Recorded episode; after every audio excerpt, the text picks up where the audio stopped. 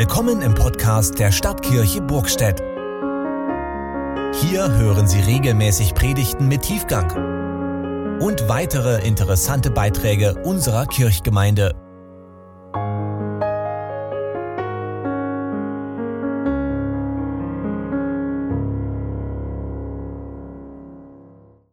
Legen Sie doch bitte ab. Legen Sie doch bitte ab. Diese Redewendung gebrauchen sicher einige von uns immer wieder mal. Sind wir uns nicht ganz so sicher, ob das modische Jäckchen oder der exotische Umhang zur Straßen- oder zur Hausbekleidung gehören, dann fragen wir, möchten Sie, möchtest du etwas ablegen? Zum Ablegen aufgefordert werden wir auch in unserem heutigen Predigtext. Lasst uns ablegen alles, was uns beschwert, wird uns zugerufen. Das sind oft nicht irgendwelche Kleidungsstücke, mit denen wir anrücken. Kann auch sein, sehr schwere Mäntel und was weiß ich alles. Aber die Frage ist natürlich, was beschwert uns wirklich? Oder fühlen wir uns seelisch kerngesund, unbeschwert? Tragen wir keine unsichtbaren, verborgenen Lasten mit uns herum. Kaum jemand wird das von sich behaupten, wenn man also ganz ehrlich ist. Ich will das natürlich auch niemandem einreden, aber vermutlich würden viele sagen, wenn du wüsstest, was ich zu tragen habe. Das Leben lädt uns viel auf, aber auch wir laden uns viel, manchmal zu viel auf, was uns dann beschwert und unser Leben oft genug in Unordnung bringt. Diese Unordnung in unserem Leben, die das Verhältnis zu Gott, zu unseren Mitmenschen, nicht zuletzt zu uns selbst belastet, stört, ja sogar zerstört, das nennt die Bibel Sünde. Sie ist es, heißt es in unserem Text, die uns umstrickt. Es gibt natürlich auch Lasten, die wir tragen, die haben jetzt nichts mit Sünde zu tun. Aber manche Dinge, die wir so reinholen, die wir reinlassen, mit denen wir uns beladen in unserem Leben, die fallen schon unter diese Kategorie. Nun könnte man natürlich fragen, Sünde ist das nicht ein ziemlich veralteter Begriff und auch damit zusammenhängend eine völlig überholte Sache. Mit dem Tod Gottes, den man verkündete, hat man oft auch den Tod der Sünde verkündet. Man denkt dann, wo es kein Gesetz und keinen Gesetzgeber gibt, dann kann es eigentlich auch keine Gesetzesübertretungen geben. Der Mensch ohne Gott, so meinen viele, ist der Mensch ohne Sünde. Das kann man verkünden, man kann das sogar mit Entschiedenheit behaupten, doch das Problem ist, dass das Zerstörerische im Leben, in unserem Leben bleibt, auch im Leben der gottlosen Menschen weil die Gottesbeziehung nun mal zur Natur des Menschen dazugehört, weil Gott im Herzen aller Menschen bleibt, auch wenn sie ihn aus ihrem Kopf ausradieren. Jeder von uns, auch der, der nicht glaubt, erfährt die Realität von Schuld und Sünde in seinem Leben, erlebt, welche Last Sünde und Schuld sein können und wie sie beschweren. Wenn wir Jesus als unseren Erlöser bekennen, dann befreit er uns von unserer Schuld. Und trotzdem bleibt der Kampf mit der Sünde Teil unseres Lebenskampfes. Und dabei geht es weniger um Einzelhandlungen, sondern es geht darum, dass wir unser Leben grundsätzlich auf Gott und seinen Willen, wie er uns in der Heiligen Schrift bezeugt ist, ausrichten. Und wer in diesem Sinn zu leben versucht, der braucht einen langen Atem, einen Atem, dessen Kraft aus Gottes Gnade kommt. Und deshalb ruft uns unser Text zu, lasst uns laufen mit Geduld in dem Kampf, der uns bestimmt ist. Geduld heißt in diesem Fall dranbleiben. Dranbleiben an Jesus, dranbleiben am Glauben. Und es ist ja klar, es geht auch hier um unseren Willen.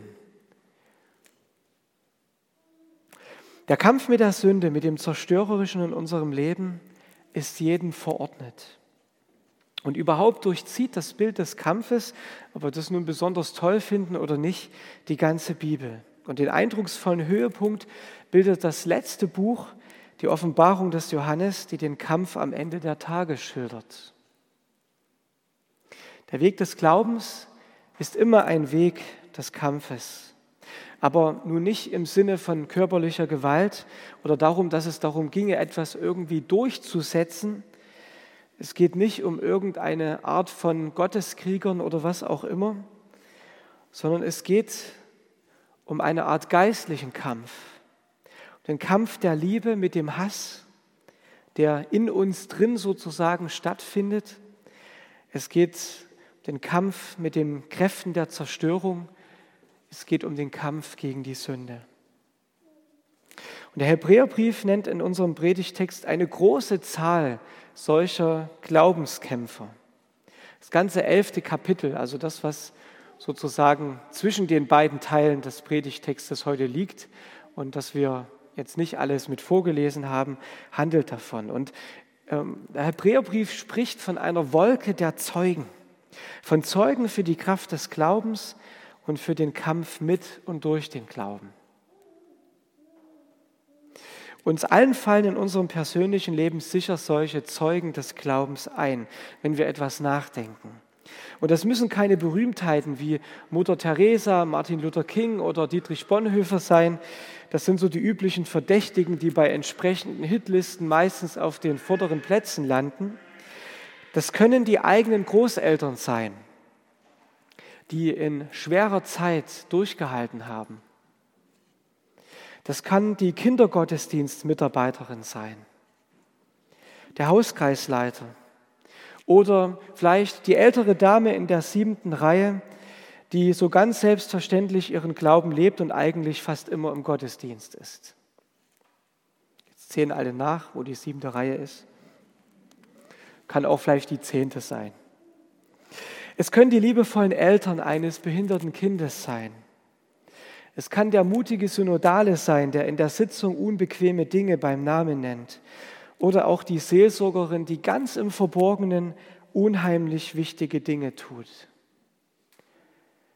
Die Wolke der Zeugen kann sehr unterschiedlich aussehen und das ist auch gut so. Und all diese Leute, die ich benannt habe und noch viel, viel mehr, könnten von ihren Kämpfen, von ihren Konflikten erzählen. Manche davon kriegt man vielleicht mit, anderes bleibt ganz im Verborgenen. Und manchmal muss man vielleicht auch nachfragen. Und ich ermutige ausdrücklich, das zu tun. Denn oft redet man nicht automatisch darüber. Ich möchte heute aber doch von einem aus der Wolke der Zeugen erzählen, der zumindest etwas bekannt geworden ist. August Hermann Franke, der Begründer der Frankischen Stiftungen in Halle.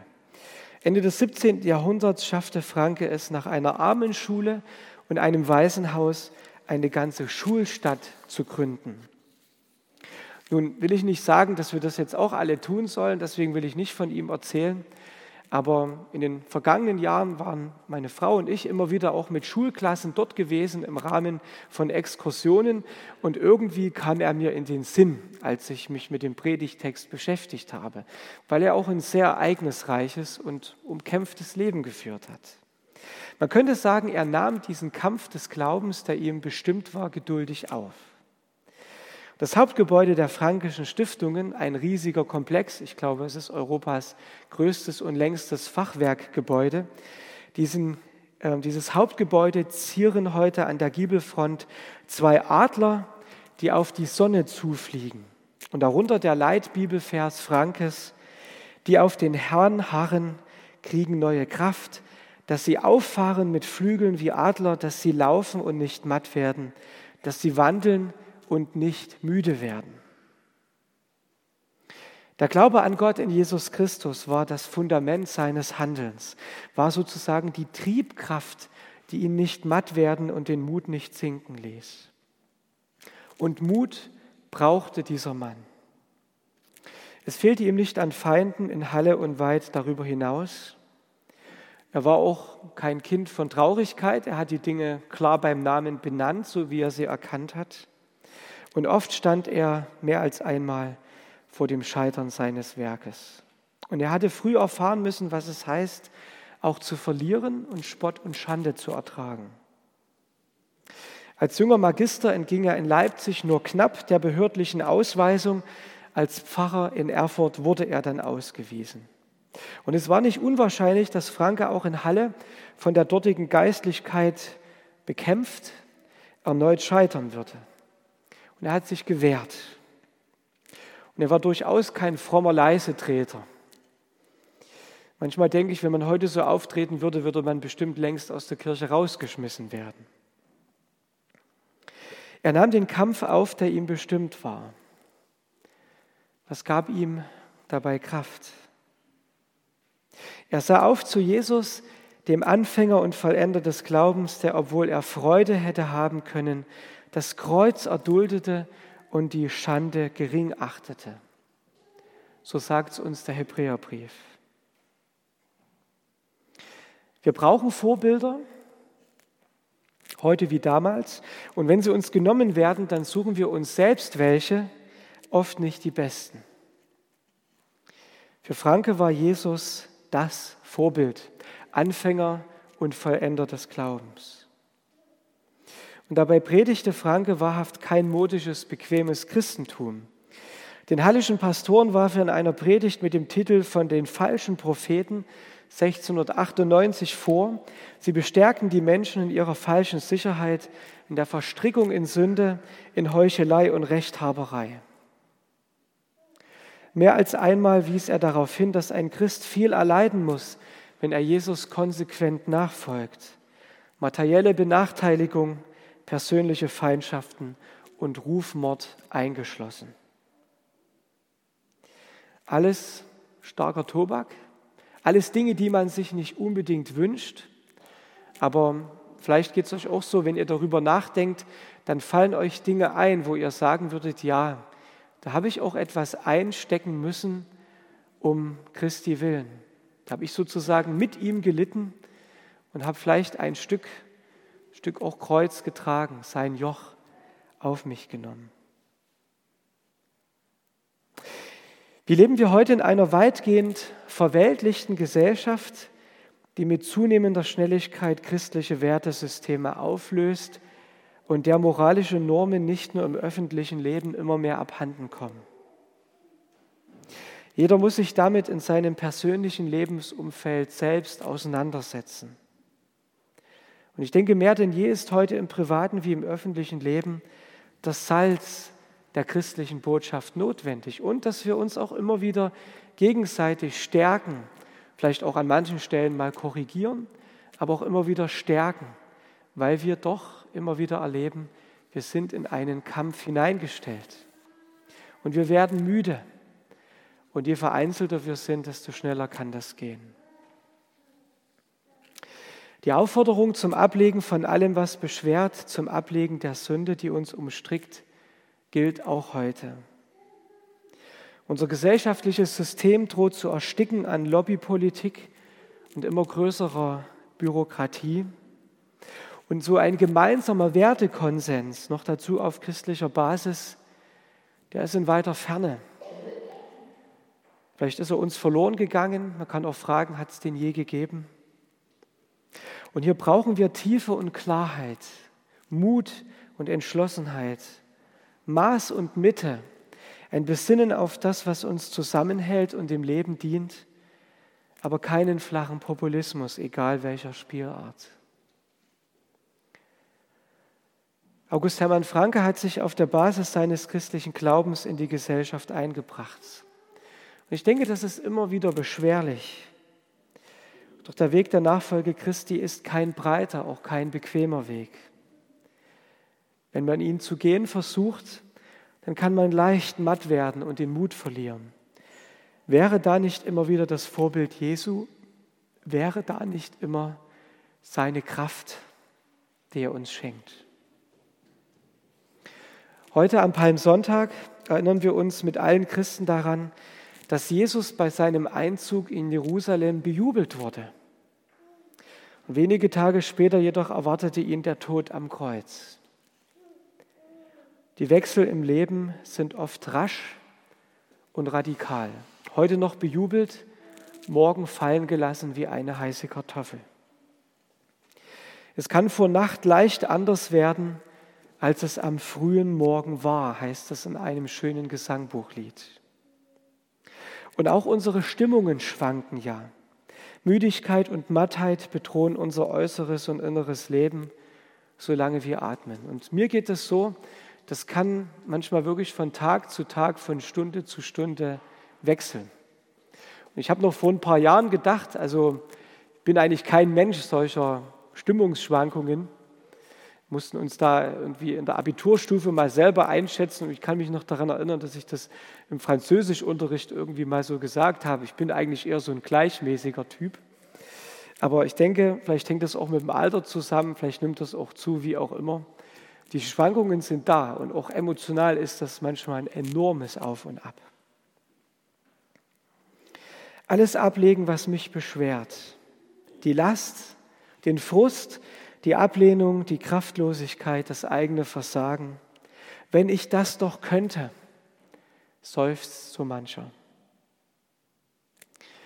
Und die Botschaft des Evangeliums und die Erfahrung vieler Frauen und Männer im Glauben durch die Jahrhunderte ist, du kannst ablegen. Du sollst ablegen. Es ist einer da, der deine alten, schweren Sachen nimmt, übernimmt, aufnimmt vorträgt. Er hat sie mit sich schon ans Kreuz getragen und daran erinnert uns gerade die Passionszeit. Aus Liebe zu dir und mir erduldete er das Kreuz und achtete die Schande gering. Und vielleicht ist es gerade dieser Blick auf Jesus, auf den Gekreuzigten, auf den, der auch gelitten hat, der uns hilft und der uns stärkt, wenn wir selbst irgendwie merken, wir sind gerade ziemlich am Boden. Wir sind angegriffen und fragen uns, warum. Legen Sie doch bitte ab, leg doch bitte ab. Wenn du diese Aufforderung mal wieder hörst, dann denk doch nicht nur an deine Kleidungsstücke und an einen aufmerksamen Gastgeber, sondern auch an deinen inneren Menschen und an Jesus. Auch unser innerer Mensch ist angezogen und steckt in Hüllen, die viel Zerstörerisches und viele Schadstoffe enthalten. Leg doch bitte ab. Es steht einer neben dir, hinter dir, der dir das alles abnehmen will, was dich belastet, der hilfreich die Hand und den Arm zur Ablage hält. Amen. Und der Friede Gottes, der größer ist als alle unsere Vernunft, Bewahre eure Herzen und Sinne in Christus Jesus, unserem Herrn. Amen.